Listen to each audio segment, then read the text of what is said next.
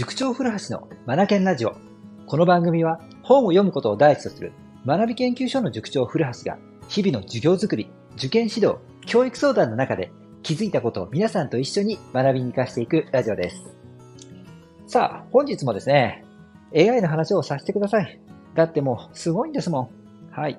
昨日の放送でも僕がね、オンライン秘書、オンライン秘書のような形でチャット GPT を利用させてもらってますという話をしましたが、うん、僕ね、こう、なんて言うんですかね、自分が仕事でひらめいたこととか、それから困ったこと、それから、なんだろうな、まとめたいこととか、逆に広げたいこと、うん、まあ、要は困ったことですね、僕の中で。うん。このようなことをですね、チャット GPT にどんどん相談してるんですよね。だから、もう、秘書っていうよりもね、相談役だったんですよね。オンライン相談役。うん。で、これが自分のね、あの、オフィスの中の仕事場の PC の中にももちろん入ってるし、スマホの中にも入れてあるので、どこでも相談役の人が僕のすぐ近くにいるという状態なんですよね。うん、もうこんな生活になってるわけなんですよ。で、回答が早くて的確でしょ？ね。で、僕のような使い方をしてる人って、世の中見渡してみると多分5万といると思うんですよね。うん。で、こんな5万といる世の中になってくると社会が変わってきますよね。そう。AI ありきの社会に変わってくるんですよね。うんそんな中で教育ですよ。はい。当然今までと世界観が違うわけなので、教育、求められるものも変わってきますよね。ねえ。じゃあ子育てこっからどうしたらいいんだっていうことですよ。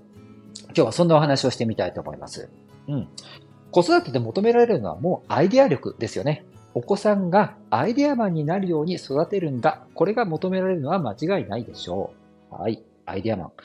で、アイデアってどういった時に湧き出てくるかっていうと、皆さんどうです？うん。ね、僕なんかワクワクっとした時に出てくるんですよね。多分子供たちもそうなんですよ。レゴブロックで夢中になって遊んでる時、あ、そうだ、ここの部品をこっちにつけて、これをあれに変えたら別のものになるんじゃない？とか、これひらめくと思うんですよね。これってやっぱり夢中になって、ワクワクになってる状態の時だと思うんですよね。ピアノもそう、サッカーもそう、一生懸命プレイとか練習してる時なんか、演奏してる時なんかにね、ん？ちょっと待てよ。ここで間を置いてみたらどうだろうかとかね、考えることあるんじゃないかなと思うんですよね。やっぱり好きこそものの上手なれ。ワクワクしてる時に技術って向上していくと思うんですよね。うん。あ、ちょっと話脱線してました。で、えっ、ー、と、ひらめきってワクワクしてるとき、夢中になってるときに出てきやすいと思いません？そうそう。だから、こういった場をいっぱい用意してあげるっていうのが子育てにおいて重要になってくるんだろうなと思います。うん。だって、あの、言われたことをやる、こなすっていうことに関しては、もうチャット GPT のような AI には人間なんてかなわないので、うん、使ったことある人ならもうお分かりいただけると思いますが、人間のもう、もう2倍、3倍以上 どころの話じゃないですからね。うん。えー、っと、言われたことをきちんとこなすってことはもう AI に任せてしまって、じゃあそのこなしてくれる AI をどのように扱うのか、どのように付き合っていくのか、ここにアイデアが欲しいわけですよね。だから、この使い方をどんどん考える頭脳をトレーニングしていくべきだと思うんですよね。うん。だからひらめき、うん、